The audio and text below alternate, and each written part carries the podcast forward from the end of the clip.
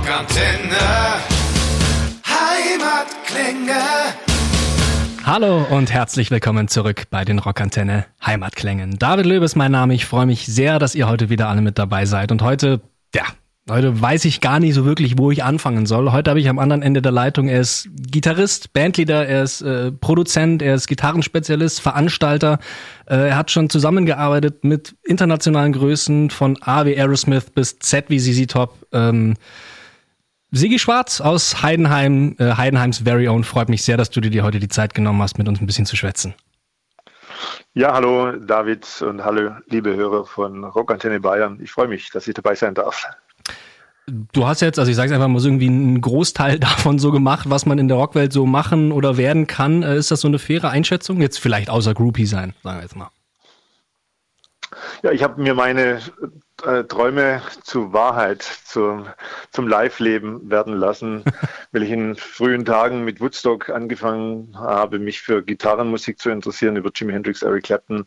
Und da gab das eine das andere. So wurde ich ja dann zum Gitarrenhändler. Viele Jahre, was ein großes Thema war, natürlich zum Musiker schon über die ganzen Jahrzehnte und jetzt seit fast, ja, seit 15 Jahren als Veranstalter. Also das Rockbusiness in allen Formen habe ich gelebt und lebe es ganz intensiv in Dankbarkeit. Also lebst es und liebst es auch nach wie vor, oder? Na, also jeden Tag. Jetzt haben wir natürlich eine besondere Zeit, hm. wo man äh, in der Form leider ohne Publikum leben muss. Der Applaus und die Interaktion mit dem Publikum ist mir sehr, sehr wichtig und Leute, die mich kennen, die wissen das auch, wie ich das schätze. Ja. Aber es geht uns ja eigentlich allen so. Somit habe ich ja vielleicht ist auch das Thema, jetzt greife ich vorweg, das neue Album, schreibe an einem Buch mit vielen Geschichten und spiele auch dennoch viel Gitarre, denn äh, alleine als der Freizeitsportler oder Läufer, der sich im Wald und auf den Wiesen aufhält beim Rennen oder vielleicht mit dem Fahrradfahren, das wäre zu wenig. Mhm. Ja, man, man hat als Musiker schon, finde ich, ein ganz besonderes Ventil auch nochmal für, auch für schwierige Zeiten und negative Emotionen wegzuspielen, wegzusingen, was auch immer man macht. Ähm, Verstehe ich, wollte ich damit sagen. ähm, ja, jetzt hast du jetzt hast du schon angedeutet, angesprochen, dann springen wir doch gleich zu deinem Album. Dein inzwischen elftes Studioalbum, wenn, wenn ich es richtig gelesen habe, ist rausgekommen. Ähm, Mitte Februar, The Fire Inside. Ähm, erstmal nochmal herzlichen Glückwunsch, ist ja doch immer ein großer, ja, ein großes Ding, ein ganzes Album rauszubringen. Ja, die Zeit war ja gegeben letztes Jahr. Ich hätte normalerweise das gar nicht machen können. Sagen wir, das letzte Album mit eigenen Songs kam 2012 von mir auf den Markt bei mhm. Sony Music uh, New Love Songs. Und sonst habe ich ja verschiedene Alben, so Tribute-Alben ja. mit uh, Woodstock Tribute, Gary Moore Tribute-Album und auch mit vielen Leuten von Toto, Deep Purple, Michael Schenker habe ich produziert, mit vielen Leuten gespielt. Also die Zeit jetzt, letztes Jahr, war deshalb günstig, weil auch also Corona hat mir da eins in die Karten gespielt. Ich hätte natürlich lieber live gespielt, aber die Konzerte mit großen Orchestern, was ich sehr viel mache, mit philharmonischen Orchestern, meine Milestones of Rock, mhm. gibt es auch zwei Alben davon mit den großen Rockklassikern. Das bedarf immer sehr viel Vorbereitungszeit. Und, und auch Sachen, ich hätte auch mit ein paar Rocklegenden im Vorprogramm gespielt, wieder mit meinen Freunden Chris Thompson, Auftritte mit Bernie Marston von Whitesnake, alles viel flach und somit war genügend Zeit eben, sich mal wieder äh, auf die eigene äh, Spielweise und eigene Songs zu konzentrieren. Und das ging dann auch relativ schnell, weil ich einfach einen Überschuss von Energie hatte. ja klar, wenn man, wenn man als Veranstalter und irgendwie immer was macht und dann auf einmal war ja wirklich wahrscheinlich bei dir äh, erstmal naja, fast komplett Ruhe, oder? Ja, das wäre, ich veranstalte jährlich dann als, also die, die andere Seite vom Sigi, der nicht Gitarre spielt, der dann eben veranstaltet.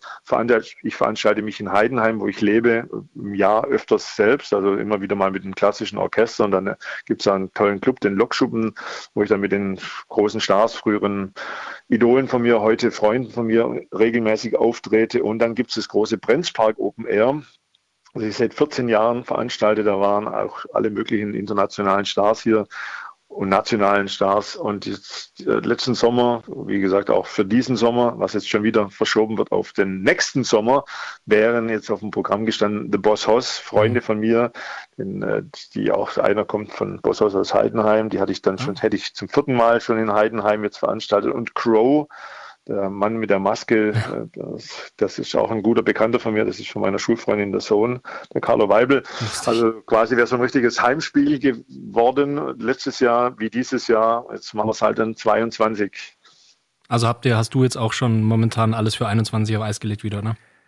Ja, muss hm. ich leider. Das ist gerade aktuelles Pressethema auch und alle Sachen, die, die wir noch gedacht haben, auch wenn es jetzt Heidenheim, also ich mache mein Open Air Ende August, mhm. aber das schaffen wir alle nicht. wenn das Impfungen und alles. Wir wissen nicht, was kommt und dann die Restriktionen, Auflagen mit Hygiene, Sicherheitskonzept, wie viele Leute dürfen auf einen Platz, wie viele Leute dürfen in eine Halle. Ja. Also ich kann sagen, da ich ja mit Groß, den Großveranstaltern oder also mit der großen Veranstaltergruppe wie Live Nation, Marek Lieberberg und solchen Leuten ja zusammenarbeite, mhm. ich kann sagen, es ist ja alles für dieses Jahr abgesagt. Also es wird selbst die Herbsttourneen gehen ins 22 rein, also wird nichts mehr gespielt. Vielleicht kleine Clubs, ich hoffe auch, dass Kommunen irgendwelche Veranstaltungen Veranstaltungen für regionale Künstler äh, veranstalten werden. Also es wird, wird Heidenheim, wo ich lebe, machen. Das wird bestimmt in München und sonst wo geben. Mhm.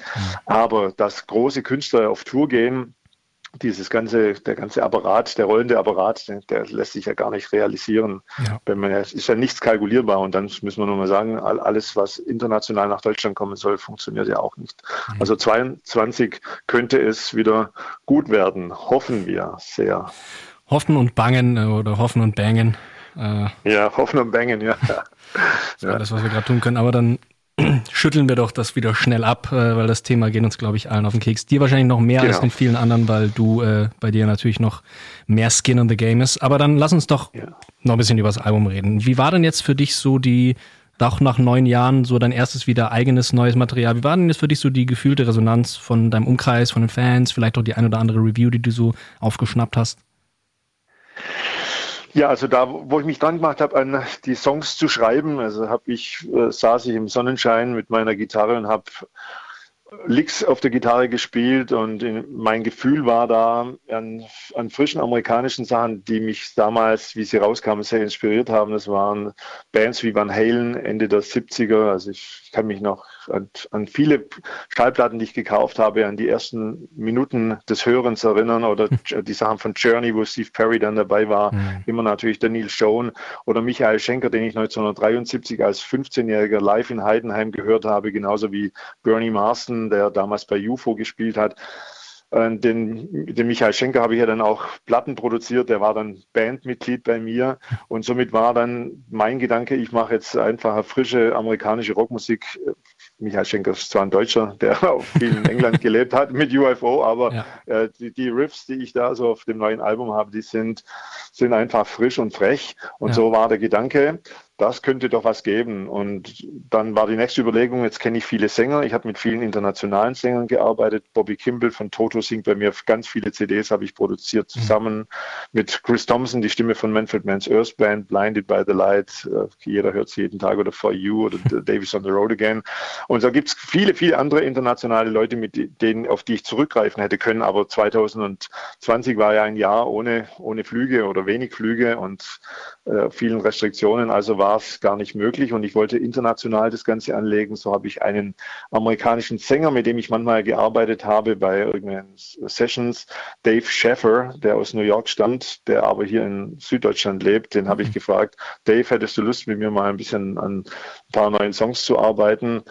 Der spielt auch ganz ordentlich Schlagzeug, der Mann. Und so ergab sich das alles relativ schnell. In vier Wochen waren meine 15 Songs mit seinen Texten und mit unseren gemeinsamen Melodien versehen. Wir haben eine tolle Rhythmusgruppe geholt. Ich hätte jetzt auf einen Native Bass Player, Rock Player wie den Neil Murray von Whitesnake zurückgreifen können, mit dem ich auch schon ein paar CDs eingespielt habe. Mhm. Aber der, wie gesagt, der Mann lebt in England, hat dann auch schon seine 70 auf dem Buckel, also wäre gar nicht rausgekommen und habe dann dafür eine junge Rhythmusgruppe, die sehr studio erfahren ist, dazugeholt. Und wir haben die Songs in zwei Tagen eingespielt.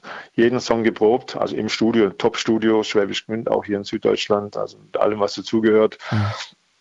Und das war Live-Atmosphäre pur. Und so waren die Basics waren in zwei Tagen fertig. Und das Feuer hat ständig gebrannt. Also es brennt auch jetzt noch. ja, ich merk's. Also du, ja. du liebst es, äh, klar, das merkt man, das spürt man. Ähm, du hast gerade gesagt, ihr habt die Basic Tracks, habt ihr praktisch live eingespielt zusammen als Band. Was ist da für dich äh, der Vorteil, als wenn man es alleine macht? Also ich habe die ganzen Jahre so viele Sachen produziert und habe auch den Namen wie Steve Lukather mit der Gitarre bei mir im Studio gehabt oder Bernie Marston ja. oder der Jeff Whiter und Michael Schenker, viele Sachen. Wir haben die Sachen immer nacheinander gespielt bei vielen Produktionen. Also erst die äh, Bass, Schlagzeug, nachher erst Programm, Rhythmusprogramm, dann Bass, Schlagzeug. So, so produzieren ist ja die moderne Produktionsweise. Wir haben ja alles ist austauschbar. Aber die Musik, die ich jetzt hier aufgenommen habe, wenn, wenn, wenn ich schon lesen darf in Reviews, das klingt ja wie wenn CC Top und Van Halen sich zusammengetan hätten und hätten ein neues Album aufgenommen. Damals. also das auch noch dazu. Also schon mit ja. dieser Energie von, wo sie noch jung waren dann war mir klar, also mein, ich habe ja auch die ersten Platten mit Bluesbands in den Ende der 70er live im Studio eingespielt. Jetzt die neue Technik, die digitale Technik ermöglicht halt eben alles. Man kann, klar, wenn ich mit Orchester produziere, dann ist es im, mit digitaler Weise unglaublich gut. Aber ich wollte dieses alte Gefühl haben. Wir schauen uns an und spielen zusammen, haben einen eigenen gemeinsamen Groove. Der Drummer hat zwar seinen Klick auf dem Kopfhörer, aber mhm. wir grooven gemeinsam mit Augenschein und mit Körperenergie. Und das äh, ist wirklich, also ich, ich höre es, das, das, hat mich auch sehr zufriedengestellt. Natürlich habe ich meine Solos hinterher drauf gespielt, ja, aber das sind keine mehr, da ist eine Rhythmusgitarrenspur drauf, so wie es früher einmal war, einfach direkt frisch, frech und geradeaus. Ja, das habe ich mich auch gewundert. Da ist nichts gedoubletrackt in der Gitarre, oder? Ja, also ich habe bei drei Songs habe ich mal noch eine zweite Rhythmusgitarre drauf gespielt. Ja. Und ursprünglich dachte ich mir, beim Schreiben der Songs gedacht hat, wenn, könnte man natürlich wagen, eine B3, eine Hammond B3 mit reinzunehmen, mhm. weil der Sound eigentlich auch immer, mein Sound immer auch ein bisschen bluesig ja. sich darstellt. Aber dann war das so fett, der Gitarrensound, Ich meine, da darf ich jetzt auch Werbung in eigener Sache machen. Den Verstärker, den ich da spiele, den, den gibt es jetzt dann in Zukunft oder in Kürze auch äh, im Handel.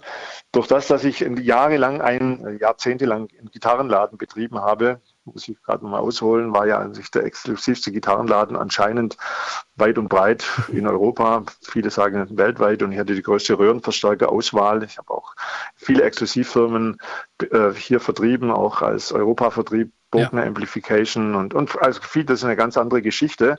Aber ich habe für diese Produktion habe ich von einem Designer einen modifizierten Marshall bekommen, der mir so gut gefallen hat, dass ich den jungen Designer gefragt habe und einen einen äh, Sales Manager, der mit mir schon gearbeitet hat aus Hollywood von, von Bogner Amplification, ob wir nicht eine Firma gründen sollten. Und das haben wir jetzt gemacht. Es gibt eine Lens Amplification GmbH und da ist dieser Verstärker-Prototyp, den ich auf dem Album spiele, der hat, der hat mich dazu ermutigt, da nochmal tatsächlich in das Verstärker-Business reinzugehen letztendlich ist der Verstärker nicht alles. Der Sound ist gut, mhm. der Spieler macht natürlich mehr, muss ich man also wieder sagen. ist auch nicht zu meinem eigenen Lob. also, das wollte ich jetzt neutral. Das ist, wir, wir, interpretieren immer viele Sachen in irgendwas rein. Also ich spiele halt so, wie ich spiele, weil ja. ich so bin, wie ich bin. Und der Verstärker ist sehr gut, weil er vieles transportiert. Aber letztendlich muss natürlich der Spieler schon einen Input, der muss was mitbringen und dann macht der Verstärker eben einen Sound, der mir gefällt. Und ich glaube, jetzt haben schon ein paar Leute haben schon Meldungen gemacht, wie klasse dass sie den Sound finden. Mhm. Das ist immer relativ. Ich habe ich habe sehr viele Jahre, wie gesagt, sehr groß angelegt, an viele Stars äh, High-End-Equipment verkauft, also an Aerosmith, an Tote Hosen, Rammstein. Mhm. Und die, die waren alle mit mir persönlich im Kontakt. Und ich weiß deshalb schon, wovon ich rede.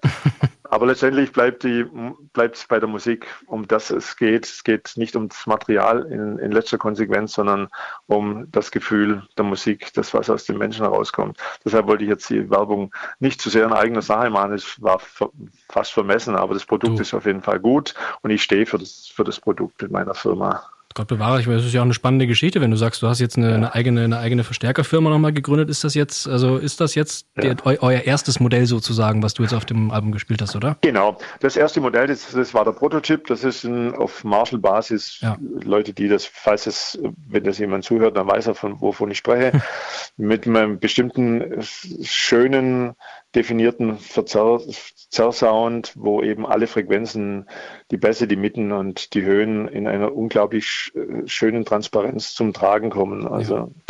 Und sehr, sehr groß und kräftig klingen. Also jemand, der jetzt diese Songs hört und auch schon gehört hat, haben die Leute gesagt, ja, du hast ja einen unglaublich großen Sound. Mhm. Also das ist klar, das ist, passt Gitarre rein in Verstärker und so habe ich es gespielt. Das ist nur, das, was ich gerade erzähle, ist eben eher was für Gitarristen. Ich glaube, der allgemeine Rockhörer, der interessiert sich weniger für dieses äh, differenzierte, was ich da hier gerade vom Stapel gebe.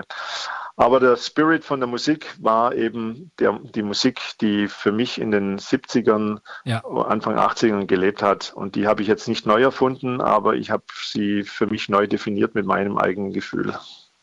Ja, also ich, ich würde musikalisch finde ich, also es, es, lässt sich, also klar natürlich, es schlägt einfach in viele Richtungen aus. Es lässt sich nicht wirklich festnageln, finde ich. Ich finde, das ist einfach so, so ein Hard Rock, Classic Rock Mix, aber ich finde einfach doch, dass der, der Blues Rock und der Southern Rock doch bei dir irgendwie eine, eine, eine starke ja. Rolle spielen, oder? Ja, auf jeden Fall, ja. ja. Und dann hat sich das gut ergeben, dass dieser Dave Sheffer, der Amerikaner, der das, dieses Rock-Feeling auch lebt, ja. Also das, das, der bringt auch einen Teil von dieser Authentizität mit und das, das war für mich gleich vom Anfang an war das, äh, war das eine gute Sache. Er hat ja seinen amerikanischen Slang, den man hört. Also wir sind dann, das ist dann, ja, also das war, das Feeling war mir wichtig und das Feeling haben wir, das habe ich für mich getroffen und die vielen, vielen Reviews, die ich jetzt schon lesen durfte, das ist jetzt quasi der Ersatzapplaus, äh, den man sonst so macht. es liest man sich halt und sagt, oh, die, die schreiben alle klasse klasse, klasse und dann ist ja auch gut, ja. Ich finde vor allem, dass, also das, das hat mich beim, also ich kannte ihn jetzt auch als Sänger noch nicht, muss ich zugeben, davor. Ich fand, er hat eine ganz, also das, das Feeling, was du sagst, das hat es bei mir irgendwie auch getan, muss ich sagen. Also er hat eine, er hat da sehr viel, glaube ich, also sehr viel reingelegt, sehr viel an Feeling, das hört man, das spürt man. Ja. Ähm, ich habe in einem, in einem Text auch gelesen, also ich weiß nicht, ob es ein Gag war, dass er äh, Cherokee-Blut hat in sich. Ja, hat er, ja, genau, hat er. Ja, ist, ist deswegen dann äh, ja. Spend the Night with Me äh, äh, am Anfang dieses Getrommel oder habe ich dann zu viel reingelesen? Nein, das genau um das geht es. Das versteht wahrscheinlich nicht jeder, aber du hast es jetzt gut gelesen und wenn man es dann weiß und wenn ich das dann auch jemand, jemand erzählen darf, das äh, lag genau dran. Das, er hat, hat das Intro war nur ein Schlagzeug, reines Schlagzeugintro, wie ich es mir ausgedacht hatte. Mhm. Und dann hat er mal in einer Pause oder beim Abhören hat er so sein Indianer, seine Indianerlaute ein äh, dazu gesungen. Da sage ich, Mensch, Dave, das klingt ja gut. Dann sagt er, findest du das wirklich? Dann sage ich, ja, Mensch, das ist ja, du bist ja ein Indianer, so kenne ich ihn ja. Also er ja. hat seine, seine Großmutter mit den Wurzeln bei den bei den Cheyennes und dann war das, na, sag ich, dann, dann macht es. Also wir können das vertreten und der, wenn er das dann live auch bringen wird, dann mal, also dann sieht man auch, woher er kommt, vom, wenn, wenn er dann tanzt. Also er, er verkörpert es einfach und das ist, das gefällt mir. Ja, wir sind ehrlich und, und geradeaus, das ist schön. Ja, das macht es natürlich nochmal, wenn man die Geschichte kennt, macht es natürlich nochmal richtig authentisch. Finde ich cool. Fällt mir gut. Finde ich, macht auch, äh, keine Ahnung, gibt dem Album gleich zum Anfang so ein Flair, ist gleich so ein Hinhörer, wenn man die, wenn man die Scheibe ja. startet. Ist cool. Ja, es wäre natürlich schön gewesen, das jetzt mit im Vorprogramm von Toto, Foreigner und von Kansas mhm. zu spielen, was so angedacht war. Das war jetzt, äh, ja, jetzt müssen wir halt nochmal warten, was dann 22 mit sich bringt. Mhm. Aber du bist schon noch, also was, äh, du hast schon noch Sachen jetzt, äh, wo du dich dann nächstes Jahr drauf freuen kannst, oder als, als, als äh, im, im Support? Im Support, also die, die, die Tourneen, die verschoben äh, mhm. wurden, die werden nachgeholt. Mit CC Top bin ich seit 2009 regelmäßig unterwegs. Also ja. war jetzt auf, auf, fünf Tourneen dabei. Billy Gibbons ist ja mit mir auch befreundet. Ich äh, in meinem Buch, das ich schreibe, das ich gerade schreibe, also mhm. über den Sigi als als Gitarrist, als Musiker, als Mensch mit Werten und mit, mit allem Sozialen, was auch bei mir hinten dran steht, mache ganz sehr gerne natürlich auch mit meiner Gitarre viele Benefits an. Das war auch schön, dass in Corona-Zeiten durfte ich ein paar Mal im Hof von Behindertenheimen spielen. Das, was ich ja schon seit über zehn Jahren mache und für also für Menschen in Not, da gibt es viele Programme von mir, also auch mit, zusammen mit Peter Maffei für die Drachenkinder, Tabaluga-Gitarre oder mit Carlos Santana habe ich für, für, für Kinder einige Aktionen gemacht, auch mit Gitarren, die er signiert hat, teure Gitarren und ja. ich im Vorprogramm von ihm gespielt habe und dann im Radio wieder gespielt habe, hier bei uns im, im Baden-Württemberg SWR 1 und im Radio 7 waren Sachen.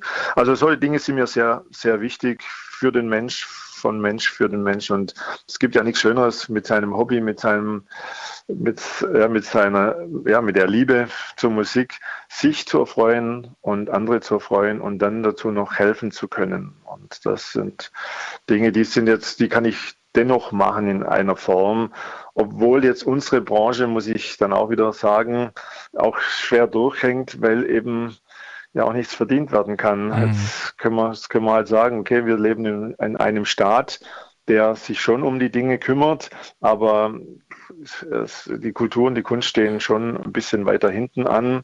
Also ich fühle mich wohl, in Deutschland zu leben, auch weil das ganze Gesundheitswesen und eigentlich alles funktioniert. Und letztendlich sitzen wir jetzt ja gerade weltweit in einem Boot. Und die, die, ein Job, den ich dann dadurch öfters ausübe, weil ich ein Bandleader bin. Ich spiele oftmals mit Orchester mit 100 Leuten auf der Bühne, verschiedene Orchester, die Nürnberger Symphoniker, Stuttgarter Philharmoniker, Frankfurter Symphoniker und das Ganze drumherum mit verschiedenen Bandensembles tauscht man sich natürlich viel aus, wenn man so viel Zeit hat wie jetzt äh, ohne Engagement. Und da geht es auch manchen wirklich nicht gut, weil er ja. vielleicht zu wenig Geld hat und vielleicht, weil die Psyche auch drunter leidet. Vor allem jetzt nach über einem Jahr merke ich schon, dass manchen auch so von der, von der Grundhaltung nicht mehr ganz so gut geht. Und dann gibt es ja auch ältere Musiker, mit denen ich sehr gerne spiele. Bin ja auch nicht mehr der Jüngste so, aber doch noch, ja, wenn man die Musik anhört, bin ich schon relativ jung, sage ich mal so, genau, frisch. Ich, äh, aber es gibt ja auch ältere Rocklegenden, mit denen ich zusammenarbeite. Mhm. Da weiß ich auch nicht, was, wie es denen dann hinterher geht, weil durch dieses äh, kein, also keine Auftritte, kein Publikum, kein Applaus, fehlen ja Glückshormone, mhm. Endorphine, es fehlt das Adrenalin, das dir den, äh, das, das dich immer irgendwie frisch hält, weil du immer wieder von Auftritt zu Auftritt fährst und musst ja hast eine gewisse Erwartungshaltung. Also man wird äh, sicherlich lethargischer und aber auch geistig äh, weniger aktiv und vielleicht emotional auch weiter runtergefahren, was natürlich schon sehr traurig ist auf eine Art, ja. Absolut.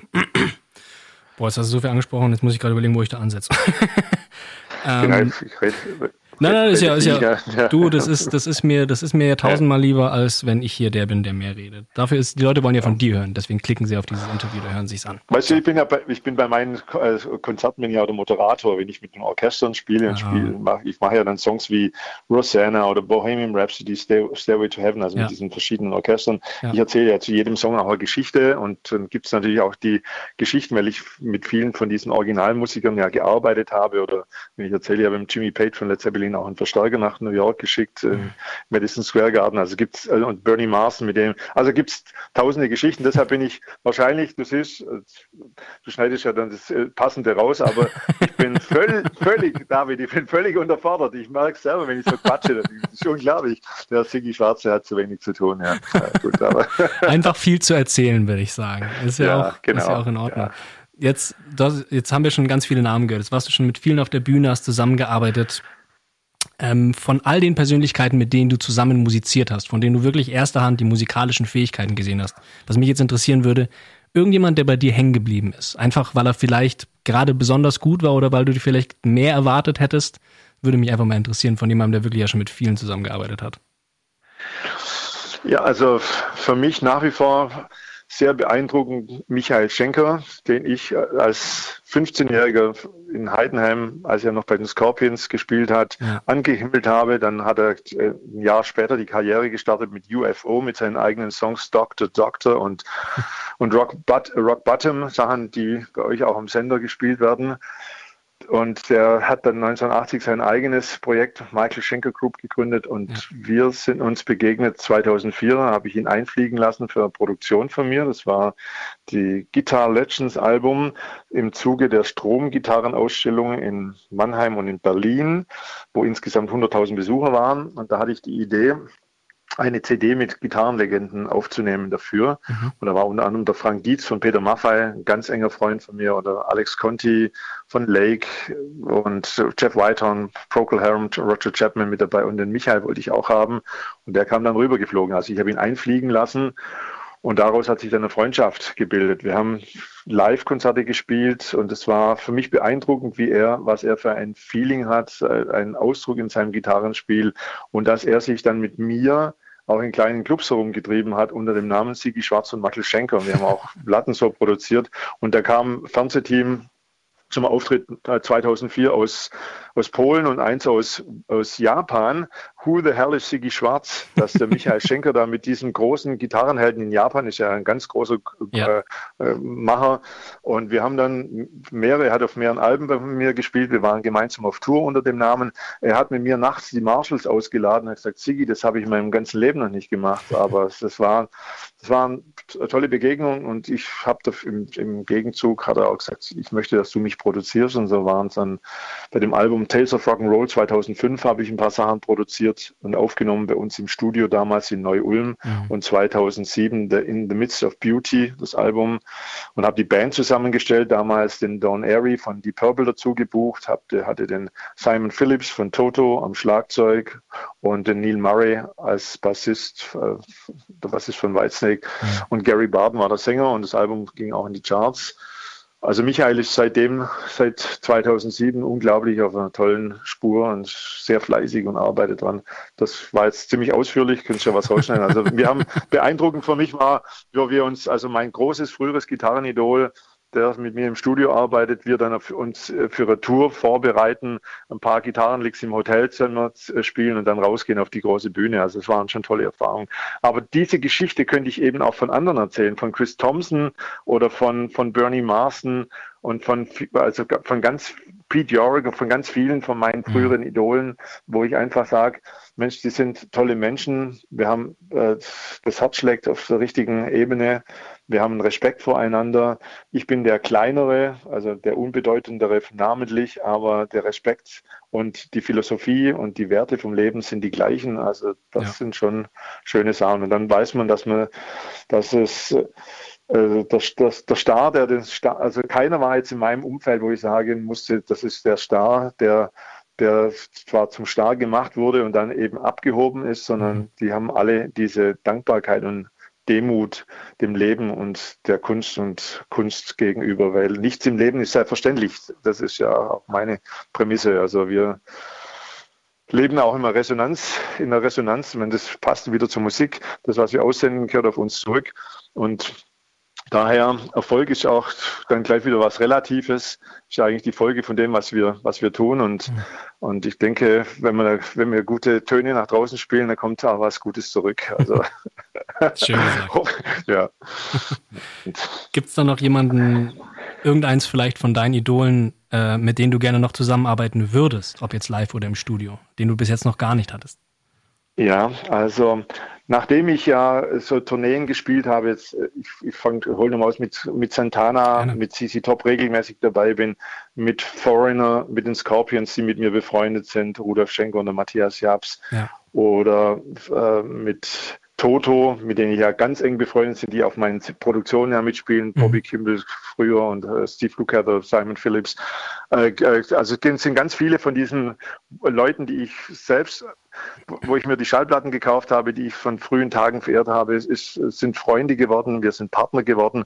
Aber einen, genau, groß ausgeholt vom Siggi Schwarz, einen, ja, ähm, den gäbe es noch. Das ist, den habe ich in München auch öfters auf der Bühne gesehen. Ich war noch nie im Vorprogramm von ihm, habe ihn auf vielen Bühnen gesehen. Das ist Mr. Slowhand Eric Clapton. Mhm. Das war so der Initialfunke für mich. Es gab zwei Starter. Ich habe vorhin berichtet von Neil Schoen, Michael Schenker und ja. äh, Van Halen. Das war meine Rockwelt. Aber angefangen hat alles in dieser Woodstock-Zeit. Das kommt dann auch in meinem Buch zur Geltung. Und der Woodstock-Zeit, da waren eben Gitarristen Jimi Hendrix, klar war Carlos Santana, Elvin Lee, Ten Years After, aber zu der gleichen Zeit waren Eric Clapton und Jimi Hendrix, das waren eben für, für, dies, für unsere, für meine Generation die Wegbereiter. Und äh, es ist für mich immer Gänsehautfeeling, wenn ich Clapton höre. Da ich, das ist, das, da kommt bei mir die Musik her, da kommt das Gitarrenspiel her. Also Eric Clapton, das wäre noch ein Wunsch, mit ihm die Bühne teilen zu dürfen, ein paar Töne hin und her zu spielen. Yeah. Man kann ja noch nach den Sternen greifen. genau, ja, ja. Und wenn ich dir sage, wenn ich mein, meine Geschichten aus meinem Buch, die ich jetzt mit einem Autor ja viele, viele, viele Stunden, Tage verbracht habe, ja. so lese, dann kann ich nur sagen, ich, wie dankbar und demütig ich sein darf, weil so viele wunderbare Dinge, die ich mir gewünscht habe, als Musiker, sind wir jetzt gerade zum einen, aber auch als Gitarrenhändler und als Veranstalter äh, in, in allen Formen des Lebens sich mir aufgetan haben. Also daher kann ich äh, womöglich kommt mal der Anruf von Eric Clapton. naja, du, ja. wenn du, wenn man, wie du es gesagt hast, wenn man dankbar ist für das, was man hat und äh, Positives ja. rausgibt, wer weiß, wer weiß, was zurückkommt. Ja. Also. ja, genau. Also das wäre, aber ich bin, ich freue mich jetzt erstmal wieder auf die Menschen, die ich mit meiner Musik erfreuen darf, die Bühnen, auf denen ich spielen darf, ja. Ja, auf jeden Fall. Wie geht's denn jetzt? Also hast du, was, was hast du denn jetzt dieses Jahr so geplant, jetzt wo das Album raus ist? Also, weiß ich nicht, vielleicht irgendwie mal Livestream-Konzert ist immer so, weißt du, so halb über der Hose rumgefummelt, ja, das ist ja nichts. Genau. Ist nichts. Ne? Also Livestream hatte ich viele Angebote, bringt mhm. eigentlich nicht wirklich. Also das, das ähm, ja, muss ich sagen, das ist, das steht mir jetzt gar nicht danach. Ich würde gerne mit einer großen All-Star-Besetzung das erste Mal wieder auftreten, weil ich habe so ein Programm, das, das hieß, also der Weihnachtsrock, der Xmas Rock in Heidenheim, mhm. der ganz obligatorisch seit langen, vielen Jahren von mir veranstaltet mit, wird mit All-Stars, da sind immer 20 Musiker dabei. Das hatte ich jetzt verlegt auf den März und das hieß dann Good Hope Rock, also weil, ja. das, wenn wir gedacht haben, könnte laufen, war ja natürlich auch nichts. Diese 20 Musiker oder diese große Besetzung, wo auch der Andreas Kümmert, der auch mhm. ein bekannter deutsches Gesicht, den ich auch produziert habe, dabei ist. Das würde ich gerne zusammen auf die Bühne bringen, irgendwann mal. Das wäre jetzt eine Sache, aber als nächstes, aber das wird jetzt für 2021 auch nicht laufen. Dann, was, was könnte ich mir jetzt wünschen? Ich habe Songs für ein nächstes Album. Ja. Könnte ins Studio gehen, ein neues Album machen. Ich habe schon wieder die fertigen Songs. 14 Songs sind schon fertig mit dem Dave Schäfer zusammen. Wir könnten produzieren gehen. Weiß ich nicht, wie Sinn das jetzt macht, im November das Album rauszubringen, wenn wir noch vorher noch gar nicht das, mhm. das ähm, The Fire Inside promotet haben und gespielt haben dann liegt dann vielleicht das Fire Inside im Archiv, weil man ja der Künstler so ist, wenn er was Neues hat, ist es eine neue Liebe und dann fängt er, fängt er da alles rein und vergisst das Alte. So, ja, anscheinend ist so. Ich habe es auch schon gemerkt, dass es so sein kann. Und dann ist aber das Buch, das ich gerade verfasse, ja. das hätte jetzt einen schönen Lauf gehabt, weil ich das auf der Frankfurter Buchmesse vorstellen hätte wollen. Also ich mhm. bin mit verschiedenen Verlagen im Gespräch, die sind interessiert dran. Und auf der Buchmesse in Frankfurt im Oktober wäre ich zugleich auch der musikalische Direktor von der Musikmesse Frankfurt gewesen, weil die Musikmesse Frankfurt 2021, ich als musikalischer Leiter, verschoben wurde auf dieses Frühjahr 21 und dann auf Oktober mhm. 21 und jetzt auf April 22. Und es wäre natürlich klasse, ich, Ziggy Schwarz kommt mit Buch, ich musikalischer Leiter, ich habe All-Star-Besetzung, auch mit Bernie Marston, mit Jennifer Batten von Michael Jackson, das war alles schon vorbereitet für letztes Jahr mhm. und gebe dann ein paar Clinics auf der Musikmesse. Wir spielen als Gesamtensemble ein paar Mal und das Buch wird von einem Verlag veröffentlicht und ich kann Gitarre spielen, kann reden und habe mein, meine, meine Visitenkarten dabei. sozusagen, aber das unter, aber auch schon auch unter der und mit, mit dem mit dem Feeling dafür, ja. also jetzt nicht, nicht nicht der Hans Dampf in allen Gassen zu sein, sondern einfach in der in der Wertigkeit von der Musik das Ganze stimmig abzuhandeln. Das heißt jetzt praktisch alles auf 2022, was du gerade runtergebetet hast, alles ja, alles. Jetzt kann ich jetzt kann ich mein Gebet genau, mein Gebet geht auf 22. Äh, ja, es gibt, es wird nichts anderes geben. Also ich werde jetzt diesen Sommer wieder da gibt es ja in Bayern gibt es die Regens Wagner mhm. Behinderteneinrichtung, wo ich regelmäßig schon gespielt habe, weil ich das wichtig finde, wenn man mich auch mal gefragt hat vor Jahren. Und so ein paar Benefit-Sachen gibt es jetzt noch dieses Jahr zu spielen. Und sonst eben warten, ja, was kommt. Also wir, heute haben wir ja wieder auch wieder, die Zeiten sind ja wieder neu auf, die Karten werden ja gerade wieder neu gemischt, genau mhm. für, für die Regeln. Wir wissen ja auch nicht, wie es jetzt will ich auch nicht politisch werden. Das bringt auch nichts, weil das ist alles immer Mutmaßungen, was kommt, wie ist unsere, was, was passiert mit dem Impfverhalten und wie geht es denn weiter? Also das ja. wissen wir ja alle gar nicht wirklich. Daher, da halte ich mich eigentlich heraus und gebe mich der Sache hin, wie sie kommt, passe mich an und äh, lass mir auch mal die Freiheit nehmen, weil ich sage, jetzt bin ich ein, ein Kind der 70er, wo ich angefangen habe, Gitarre zu spielen. Ich habe jede Freiheit in meinem Leben gehabt und bin für die dankbar. Und äh, hatte, meine Eltern sind, waren äh, Kriegsgeneration, ja. da war alles ganz anders und deshalb sage ich jetzt, jetzt passe ich mich halt an. Also man wird mir sagen, wie ich mich zu verhalten habe und so verhalte ich mich, ja. weil ich ja Verantwortung trage für, für mich und für meine Mitmenschen. Amen. Amen, genau. kann man so, ja, genau. Da kann man seinen Johannes so drunter setzen, würde ich sagen. Genau, ja. Ja, sonst hat meine, meine Tante aus Frankreich, die hat immer hat schon früher gesagt, also so, die lebt jetzt leider nicht mehr, jetzt meine Mutter, die Schwester, der, mhm. der Siegfried, also war für die ja alle immer der Siegfried, also gut für Sigi dann, ja. aber der Siegfried, das wäre ein guter Pfarrer geworden. Ja. Ja, ich stelle es mir vor, vorne äh, nach dem Armen noch ein kurzes Tapping-Solo hinhauen oder so, genau, fände ich super. Ja, ja. ja, sie spielt ja seit vielen Jahren, seit über zehn Jahren der, für die Vesperkirche. Ah. Also für die Obdachlosen in ja. Heidenheim. Da kommen immer 800 Menschen in diese Pauluskirche. Das ist also eine eine evangelische Kirche ist das und da, und da wird die Vesperkirche abgehalten und das ist dann wie mein Wohnzimmer und das ist so schön für mich. Also tatsächlich, da predige ich auf eine Art, weil das sind Herrschaften, das sind Kinder, das sind mehrere Generationen vom Enkelkind bis zum Großvater mhm. und mich kennt man jetzt in diesem kleinen Heidenheim, hat 50.000 Einwohner, da kennt mich ja. jeder aus der Zeitung und vom Hören sagen oder sowieso, weil ich vieles Dinge hier tue. Und dann kommen da Leute nachmittags in die Vesperkirche die kommen zu mir dann vor an den Altar und sagen, Herr Schwarz, jetzt habe ich Sie mal live gesehen. Sonst sehe ich Sie nur in der Zeitung. Und ich begrüße die Leute mittlerweile immer so, dass das so schön ist, dass sie generationsübergreifend kommen, ja. weil die älteren Herrschaften könnten ja gar nicht zum Sigi Schwarz Auftritt kommen, der abends ist, der laut ist und, und gar nicht so passt. Da spiele ich ja anklagt. Ja. Aber dass es schön ist für mich. Und da gibt es für mich auch so Erlebnisse, dass ich mich in der Vesperkirche, wie ich da mal gespielt habe, ruft mich eine Frau an, sagt, ihre Mutter hat Geburtstag, ob ich denn für ihre Mutter ein, ein Wohnzimmerkonzert spielen könnte. Und da sage ich zu der Frau, ja, das habe ich jetzt so noch nicht gemacht. Das war vor, vor drei Jahren. Ähm, ja, aber kann ich mir schon vorstellen, da wollte ich ins Geld reingehen. Dann habe, hat mich das zunächst mal nicht interessiert. Dann habe ich gesagt, ja, wie alt ist denn Ihre, wie alt wird denn Ihre Mutter? Und dann sagt sie 80 Jahre. Nein, das ist eine coole Nummer. 80 Jahre. Also du, du verstehst mich schon richtig. Also ich, ja. ich mache ja, ja. mach junge Rockmusik eigentlich oder frische. Die Frau, das habe ich dann gemacht. Das war so schön. Mit der akustischen Gitarre habe ich den halt die alten Beatles Stones, also ja. so Klassik gespielt. Da waren dann die Tochter und Sohn mit Frau und es sind Tränen geflossen. Es war so emotional schön. Und die emotionalen Sachen, das ist für mich eigentlich das Allerwichtigste. Das, also Gut, äh, dann danke ich dir an der Stelle einfach schon nochmal, dass du dir die Zeit genommen hast. Das hat mich wirklich gefreut. Ja, hat mich gefreut. Bis dann. Danke, ciao. ciao. Rockantenne. Heimatklänge. Und das war's auch schon wieder mit einer neuen Folge der Rockantenne Heimatklänge.